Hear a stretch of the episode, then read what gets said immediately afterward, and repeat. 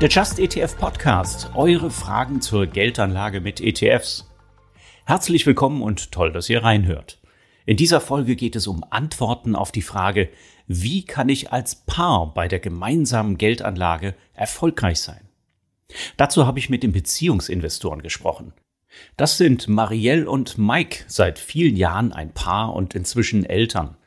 Sie betreiben den gleichnamigen Blog und teilen ihre Erfahrungen und Tipps mit ihren Nutzerinnen und Nutzern und jetzt gleich mit uns im Interview. Das Wichtigste vorab, erfolgreich die gemeinsamen Finanzen zu managen, scheitert nicht an technischen Hürden wie der Brokerauswahl, an Bürokratie oder Steuern. Viel wichtiger finden die beiden den Austausch untereinander, dass man sich gemeinsame Ziele setzt und die auch regelmäßig überprüft. Also hört doch mal rein. Ach so, übrigens, mein Name ist Jan Altmann. Ich bin ETF-Experte beim Verbraucherportal Just ETF und seit 20 Jahren im ETF-Markt am Start. Jetzt geht's los mit der Aufzeichnung des Interviews. Viel Spaß. Ja, herzlich willkommen. Schön, dass ihr dabei seid für unser Interview. Die beiden Beziehungsinvestoren, Marielle und Mike, die betreiben einen Blog unter gleichem Namen und stellt euch doch mal vor. Hallo und äh, vielen Dank auch für die Einladung, quasi für die Rückeinladung. Du warst ja auch schon mal bei uns im Podcast und jetzt äh, sind wir sehr froh, hier bei dir sein zu dürfen. Ja, wir sind Marielle und Mike und wir haben uns äh, zum Ziel gesetzt, Paare zu empowern und äh, vom finanziellen Einzelkampf hin zum gemeinsamen Höhenflug zu kommen.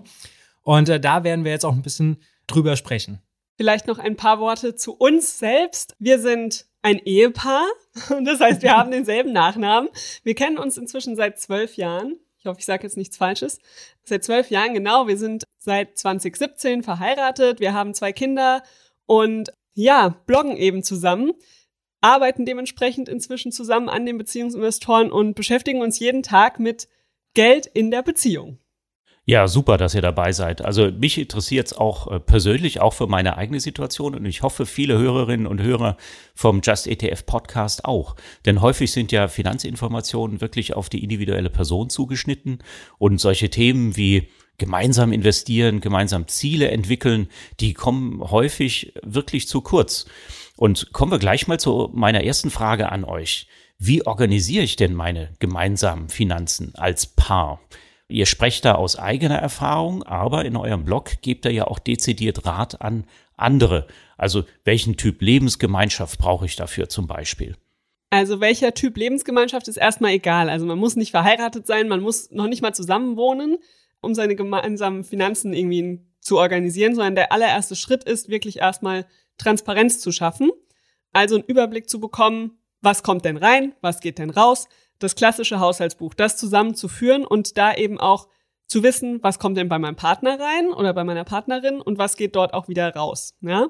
Damit geht's eigentlich los, weil solange man nicht diesen Gesamtüberblick übers Geld hat, über den normalen Cashflow, braucht man noch nicht ans gemeinsame Investieren denken. Wenn man das dann hat, dann kann man auch mal über das gemeinsame Investieren reden, aber typischerweise natürlich nicht, wenn man gerade irgendwie ein Vierteljahr zusammen ist, sondern da sollte man dann schon ein bisschen gefestigt sein. Aber natürlich kann man ab dem ersten Date miteinander übers äh, Investieren sprechen, ja. Vielleicht kann man sich auch einfach gegenseitig da neue Ideen geben, ja, Gedanken austauschen. Man kommt ja meistens zu zweit auf bessere Lösungen als alleine. Wie wichtig ist das denn dabei, sich gemeinsame Ziele zu setzen und wie erreicht man das überhaupt? Also ein gemeinsames Ziel ist, glaube ich, die Grundvoraussetzung, dass das alles äh, funktioniert, also auch, dass die Beziehung überhaupt hält das fängt schon damit an, ob man die gleiche Lebensvorstellung hat. Also äh, wann soll es denn irgendwie mit der Familienplanung losgehen? Möchte, wo möchte man denn wohnen? Also will man denn in der Stadt wohnen oder will man denn auf dem Land wohnen? Und was sind so die Wünsche und die Träume? Also möchte ich vielleicht viel reisen? Möchte ich viel die Welt entdecken?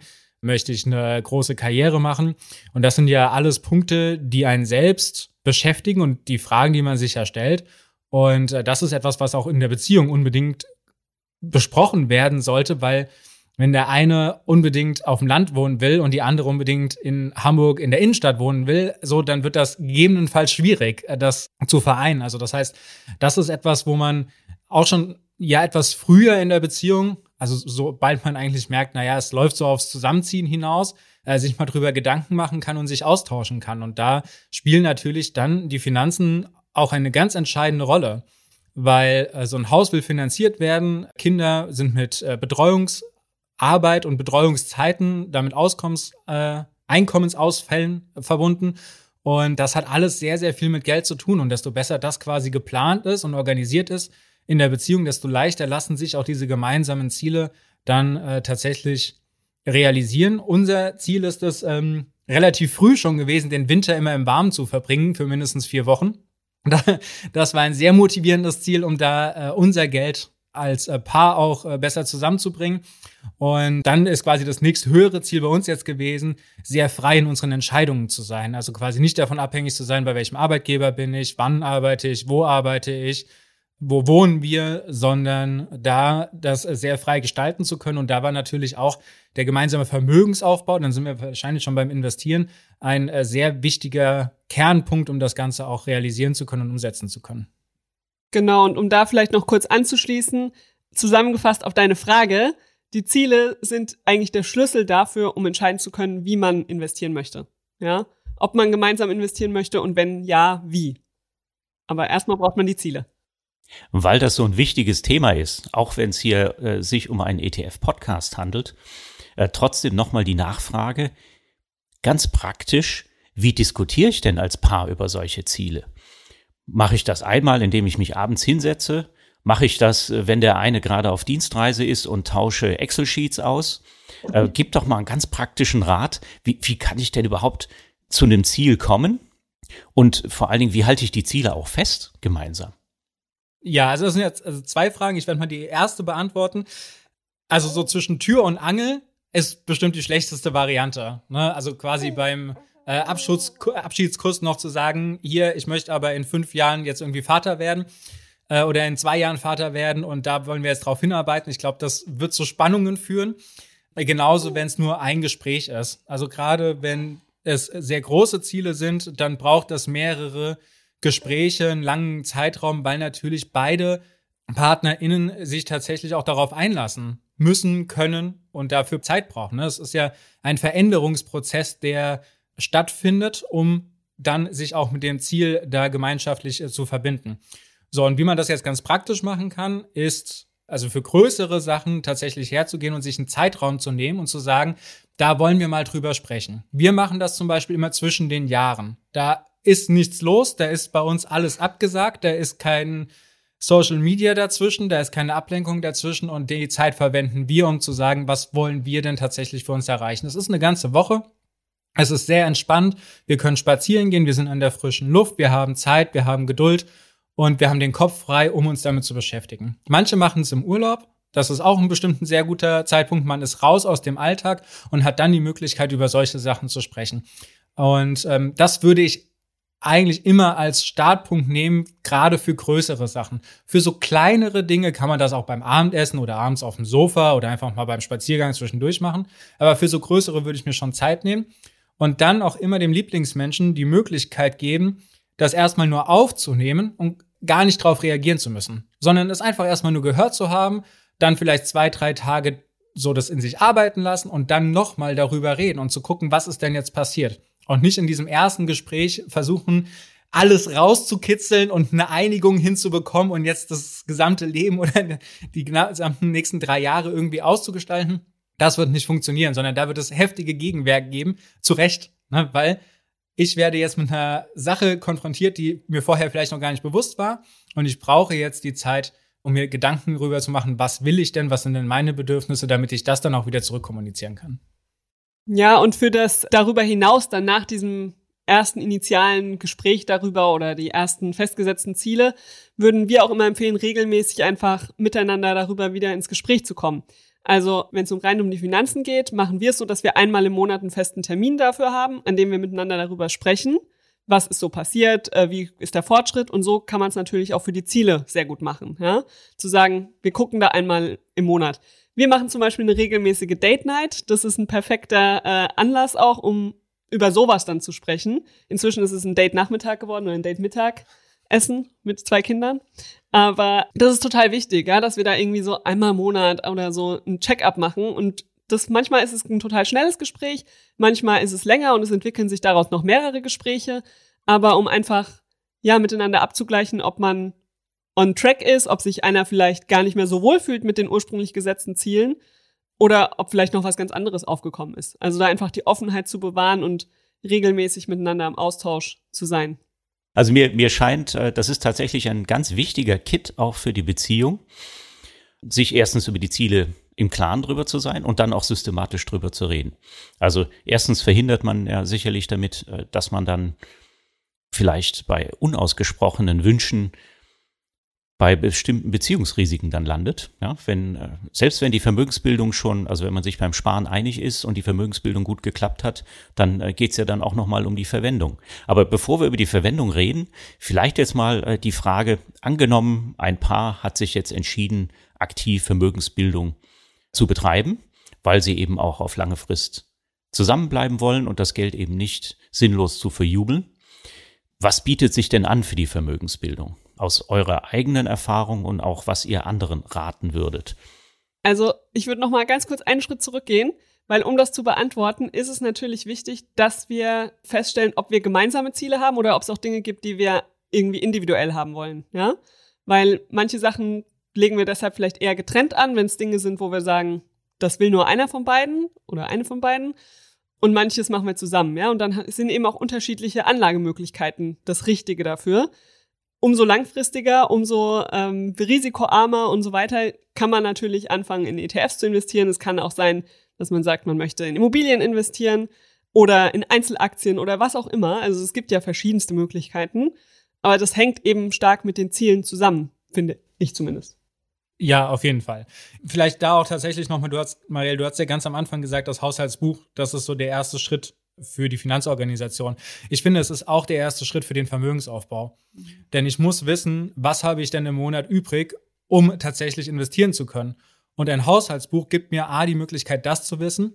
Und B gibt es noch eine viel wichtigere Möglichkeit, nämlich ich kann hergehen und kann Töpfe festlegen. Und ich kann zum Beispiel Investitionstöpfe festlegen. Und dann kann ich nämlich sagen, ich möchte für mein ETF den Topf besparen und ich möchte für meine Aktien den Topf besparen und für meine Immobilien den Topf besparen und für was weiß ich noch einen anderen Topf besparen.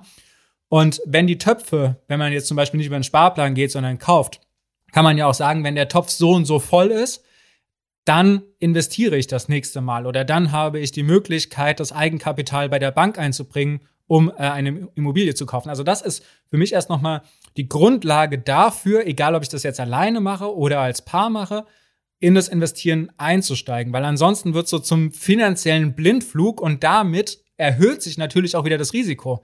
Ne, wenn ich meine privaten Finanzen nicht im Griff habe, das nicht organisiert habe, nicht im Blick habe und dann irgendwas investiere und es geht schief.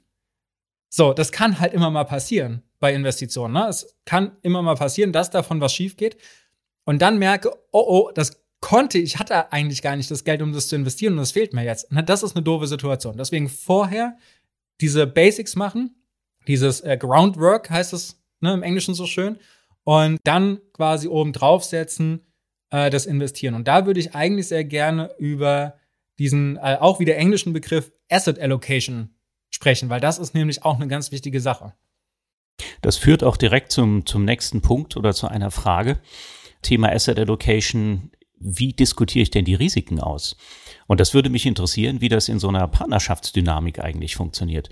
Also äh, das Risiko zum Beispiel in der Finanzberatung wird ja über entsprechende äh, Fragebögen ermittelt. Bei Just ETF, wer da in Eigenregie investiert, der muss sein Risiko selber einschätzen, nämlich einerseits das Risiko, wie viel kann ich verlieren? und andererseits äh, die Risikotoleranz, wie viel Schwankungen des Marktes halte ich eigentlich aus. Aber wie ist das in der Beziehung und gibt es da womöglich sogar einen Rat äh, zu bestimmten Persönlichkeitstypen, die es da gibt? Also grundsätzlich geht es da halt auch wieder über den Austausch. Ja, also miteinander darüber sprechen, was habe ich schon für Vorerfahrungen, welche Produkte kenne ich vielleicht schon, wie habe ich bisher für mich alleine investiert, habe ich das überhaupt getan?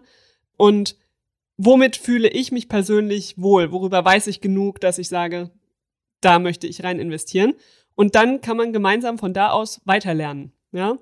Und wir sagen immer, nur in das investieren, was beide verstehen, wo beide dahinter stehen und wo beide mit fein sind. Wenn nur einer von beiden irgendwie sagt, das ist das perfekte Produkt, da investieren wir rein, unser gemeinsames Geld, das hat dann immer so ein Zündstoffpotenzial, ja, weil der zweite oder die zweite versteht es halt gar nicht richtig, worum es geht. Und wenn es dann schief geht, dann ist äh, ja die Diskussion meistens sehr groß, beziehungsweise dann kommen die Schuldzuweisungen. Deshalb, also ich würde mich immer eher bei demjenigen orientieren, der das niedrigere Risiko haben will, ja, und ähm, der vielleicht schon noch weniger Erfahrung hat und erstmal das gemeinsame Geld auf diesem Niveau anzulegen und dann gemeinsam da reinzuwachsen. In mehr Risiko, wenn man das dann irgendwann eingehen möchte. Ja, vielleicht kann man das auch noch mal ein bisschen praktischer machen und noch mal zu diesem Begriff der Asset Allocation zurückkommen. Also Asset Allocation bedeutet ja eigentlich nur, wenn ich jetzt 100 Prozent meines Vermögens habe, mir zu überlegen, wie viel Prozent gebe ich in welches Risiko rein. Also meinetwegen zu sagen, ich möchte von den 100 Prozent, möchte ich 15 Prozent ganz sicher auf meinem äh, Tagesgeldkonto, auf meinem Girokonto haben. Das ist mein Notgroschen, das ist meine Rücklage. Damit fühlen wir uns wohl. Und dann kann man ja hergehen und kann sagen, okay, jetzt sind wir zum Beispiel eher sicherheitsaffin, dann einen äh, sehr großen Teil quasi in eine sehr breit gestreute Anlage. Da bieten sich ETFs natürlich wunderbar an. Wenn man da den MSCI World mit seinen 1500 Werten drauf nimmt, ich meine, da ist man in, äh, in einem vierstelligen Bereich in Unternehmen investiert. Wenn davon eins pleite geht, meine Güte, das macht das Ganze nicht wirklich fett. Also das heißt, dann kann man sich quasi überlegen, was, was ist so dieser Block, wo eine Vermehrung stattfinden kann, wo eine Rendite draufkommt, wo mein Geld ein bisschen mehr wird, aber langfristig trotzdem eigentlich eine relativ sichere Sache ist, weil es so breit diversifiziert ist. Und jetzt kommt man natürlich dann oben in die Spitze rein und dann kann man vielleicht noch sagen, okay, jetzt nehmen wir mal noch ein paar Punkte mit rein, die sind gegebenenfalls etwas risikobehaftet. Bei uns sind das zum Beispiel fünf Prozent, wo wir sagen, das ist okay, wenn das in die Hose geht. Da ist dann sowas drin wie Kryptos, da ist sowas drin wie P2P oder also so äh, Privatkredite oder wie äh, Crowdfunding oder Startup-Investitionen. Also das heißt, das ist, das kann Spielgeld. In, genau, das ja Spielgeld würde ich jetzt nicht sagen, aber das kann in die Hose gehen, ne, das kann weggehen. Aber es hat eben auch die Möglichkeit, in sehr kurzer Zeit einen sehr, sehr hohen Vermögenszuwachs zu bieten. Aber das ist bei uns mit Abstand die kleinste Position. Und äh, so kann man dann quasi hergehen und kann in einem gemeinschaftlichen Austausch überlegen, wie wollen wir denn tatsächlich jetzt unser Geld verteilen, unser gemeinsames und welche Produkte fallen denn für uns in welche Kategorie rein? Und da quasi eine Zuordnung zu treffen. Was ist für uns spekulativ? Was ist für uns riskant? Was ist für uns quasi einkommensabsichernd? Was ist für uns der Notgroschen? Und da eine Zuordnung packen. Und wenn man diese Zuordnung hat, die kann man sich aufschreiben, die kann man in Excel eintragen, die kann man sich in ein Notizbuch reinpacken und äh, auf Basis dessen dann tatsächlich hergehen und investieren und dann alle Vierteljahr einfach mal gucken, wie ist denn unser realer Bestand? Also wie viel Prozent liegen denn jetzt auf unserem Tagesgeld? Wenn wir 15 haben wollen und 40 liegen da drin, dann machen wir was, ne, dann ist Zeit irgendwie zu handeln. Genauso, wenn unser Top-Risiko irgendwie 5% sein soll und wir haben auf einmal 18% da drin liegen, dann ist auch die Frage, ne, wir brauchen jetzt hier irgendwas zum Handeln. Und darüber kann man sich eigentlich als Paar auch sehr gut einem Risikoverhältnis annähern, womit beide gut schlafen können. Das ist eine sehr wichtige Voraussetzung und wo auch der gemeinsame Vermögensaufbau dann damit gelingen kann. Also eine super professionelle Herangehensweise, die man hier als äh, Paar an den Tag legen kann und umsetzen kann, so wie eigentlich auch alle großen Investoren das letztlich machen. Ja, da überlegt man sich auch die strategische Asset Allocation, also worein will ich äh, investieren, was sind meine Risikobudgets? Und genau diesen Vorschlag, den finde ich super, den kann man sich eben auch als Paar zu Rate ziehen und entsprechend umsetzen. Jetzt mal ganz praktisch nachgefragt, also ich kenne ja eure genaue Asset Allocation nicht. Aber äh, ich nehme an, es ist ein Teil sicherlich auch äh, langfristig in ETFs angelegt. Was gibt es denn für Diskussionen, wenn wir einen ganz konkreten Fall nehmen, zum Beispiel im Februar, März 2020, als der MSCI World 35 Prozent verloren hat in der ganzen Unsicherheit der Corona-Pandemie? Was gibt's da für eine Dynamik? Erzähl doch mal. Also für unsere ETFs gab es da überhaupt gar keine Diskussion, weil unsere ETFs sind in unseren individuellen Depots weil wir sagen, Altersvorsorge ist so ein langfristiges äh, Ding. Das machen wir in unseren individuellen Depots und wir haben tatsächlich nur einen gemeinsamen ETF, der unsere Immobilienrücklage ist.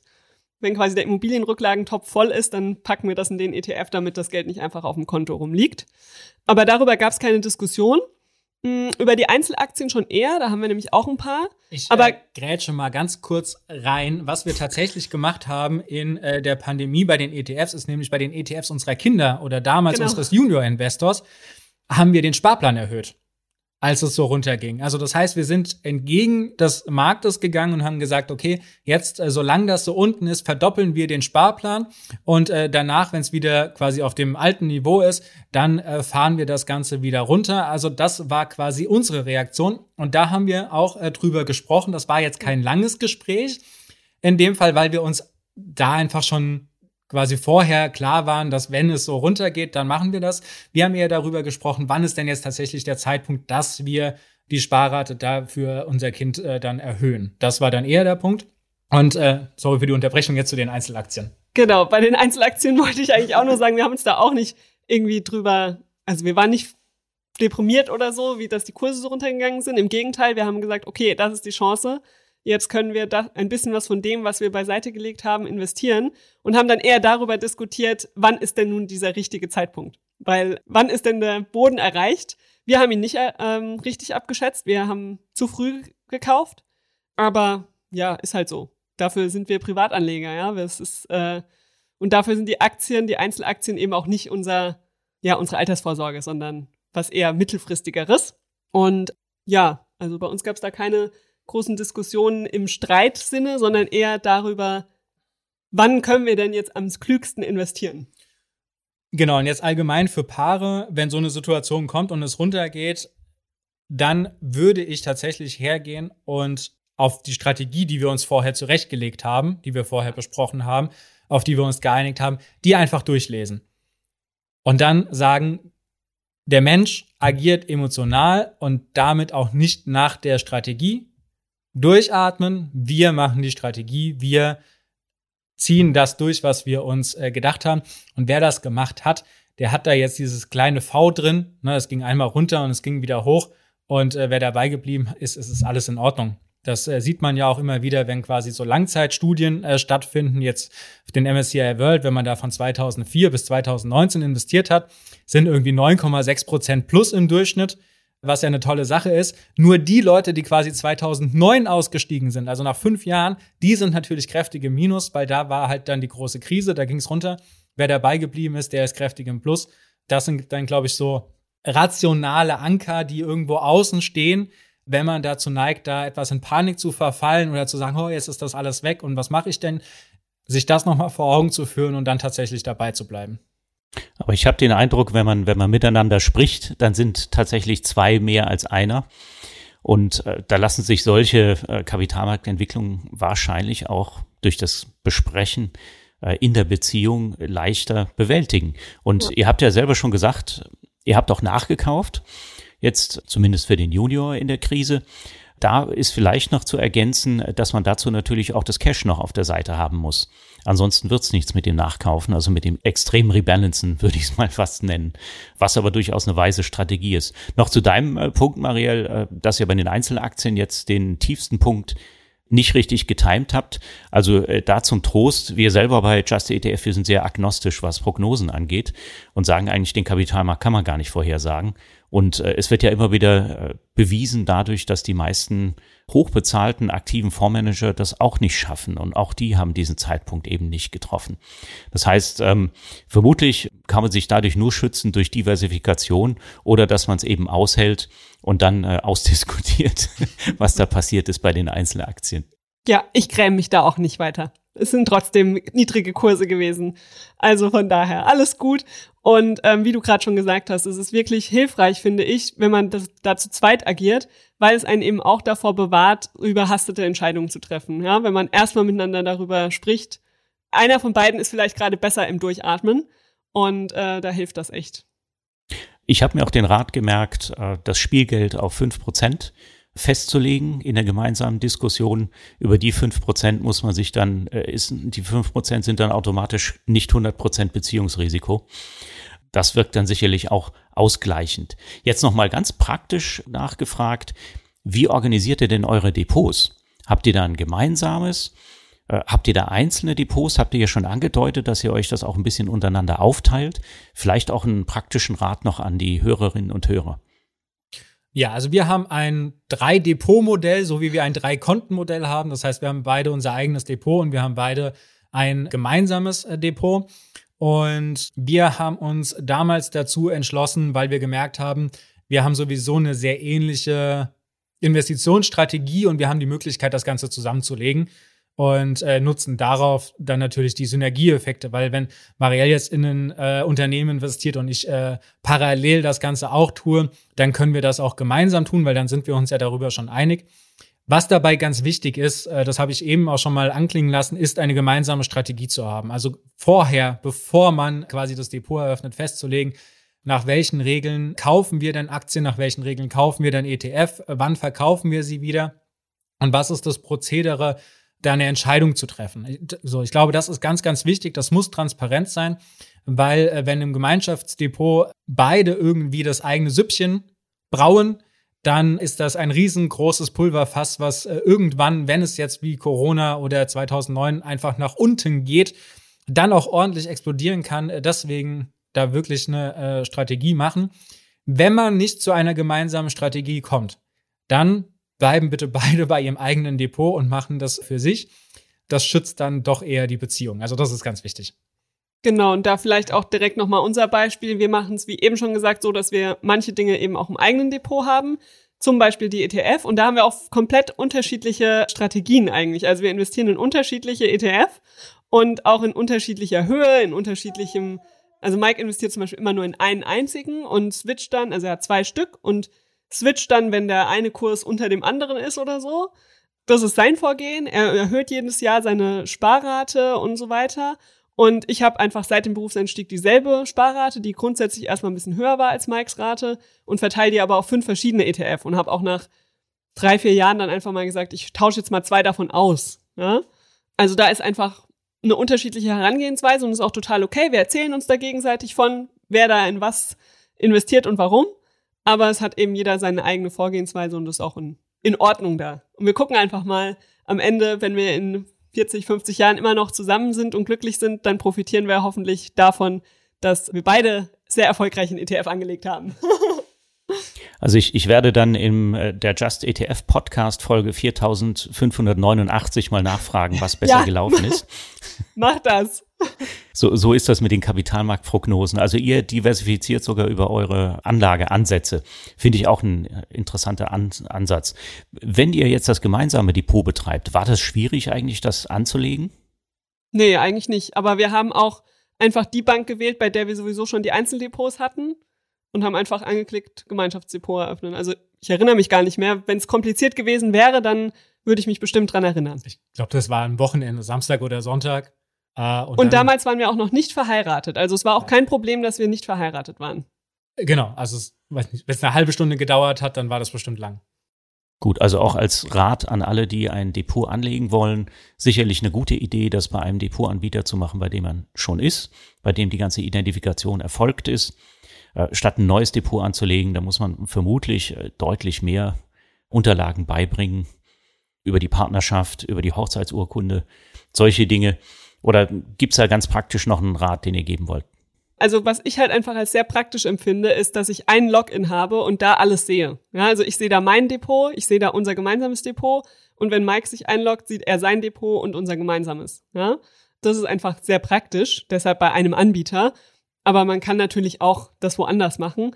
Und ja, nachdem wir geheiratet haben, mussten wir dann die Eheurkunde auch noch äh, einreichen, aber das war hauptsächlich wegen meiner Namensänderung.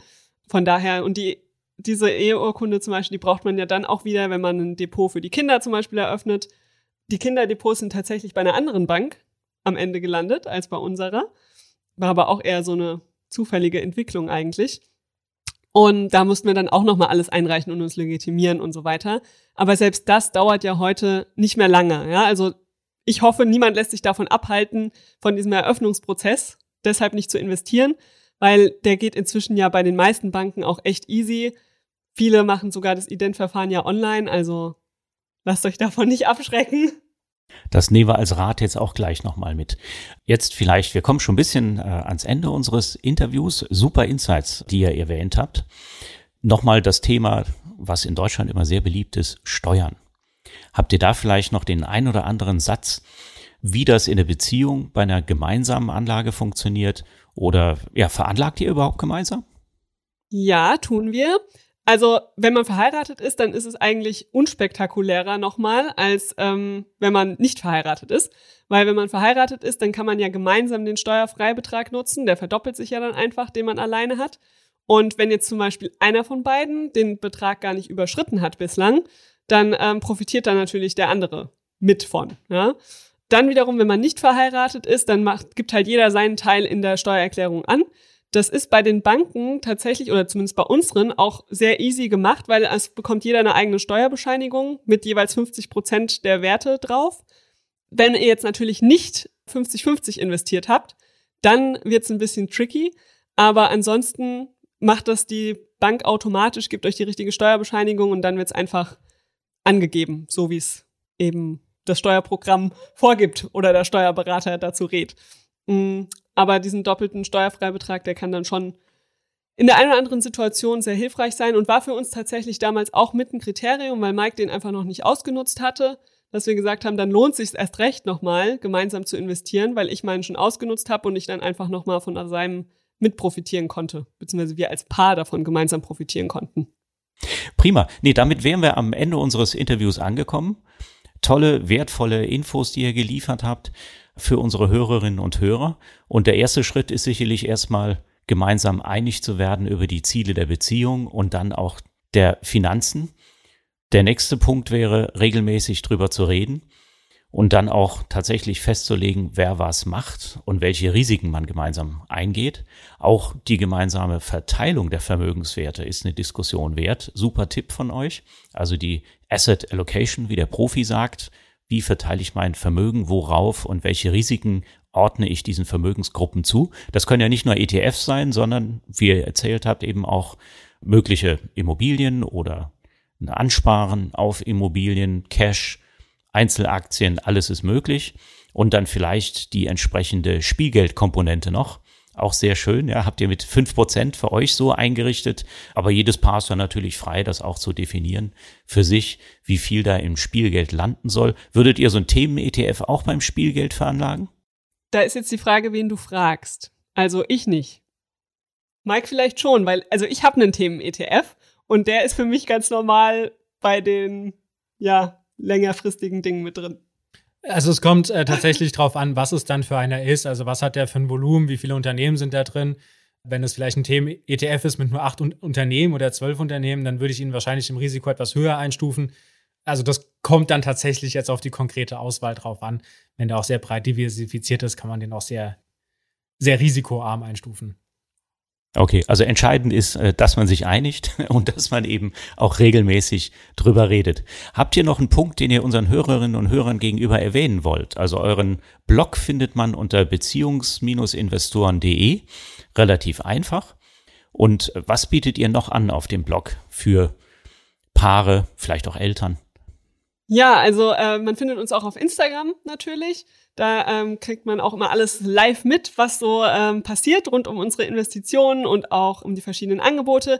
Wir unterstützen vor allem Paare auch dabei beim Elternwerden. Also wir haben ein Elternzeit-Mentoring und jetzt ganz neu auch einen Kinderfinanzkurs, also Anlage fürs Kind. Wie kann das funktionieren? Einfach bei uns vorbeigucken, da gibt's alle Infos und gerne uns schreiben, Fragen stellen. Wir freuen uns auf jeden Fall von euch zu hören. Ja, super, dass ihr dabei wart. Ich wünsche euch alles Gute und ein erfolgreiches Anlagejahr 2022. Vielen Dank. Das war die Aufzeichnung des Interviews mit den Beziehungsinvestoren. Solche Interviews bekommt ihr künftig öfter zu hören bei uns im Podcast, neben den aufgezeichneten Just ETF Talk Folgen und unseren kurzen Wissenshappen. Habt ihr unseren Podcast denn schon abonniert? Das geht mit einem Klick. Und es gibt alle Folgen bei Apple Music, Spotify, Deezer, Google Music und vielen anderen Diensten. Und noch viel mehr Input rund um ETFs findet ihr auf unserer Website justetf.com und in unserem YouTube-Kanal. Kommt doch mal vorbei, die Links findet ihr in der Podcast-Beschreibung. Da gibt es eine Menge Wissensvideos, Aufzeichnungen von früheren Online-Seminaren und Infos zu wirklich allen Themen, die euer ETF-Anlegerherz höher schlagen lassen. Wir freuen uns auf euch. Bis zum nächsten Mal.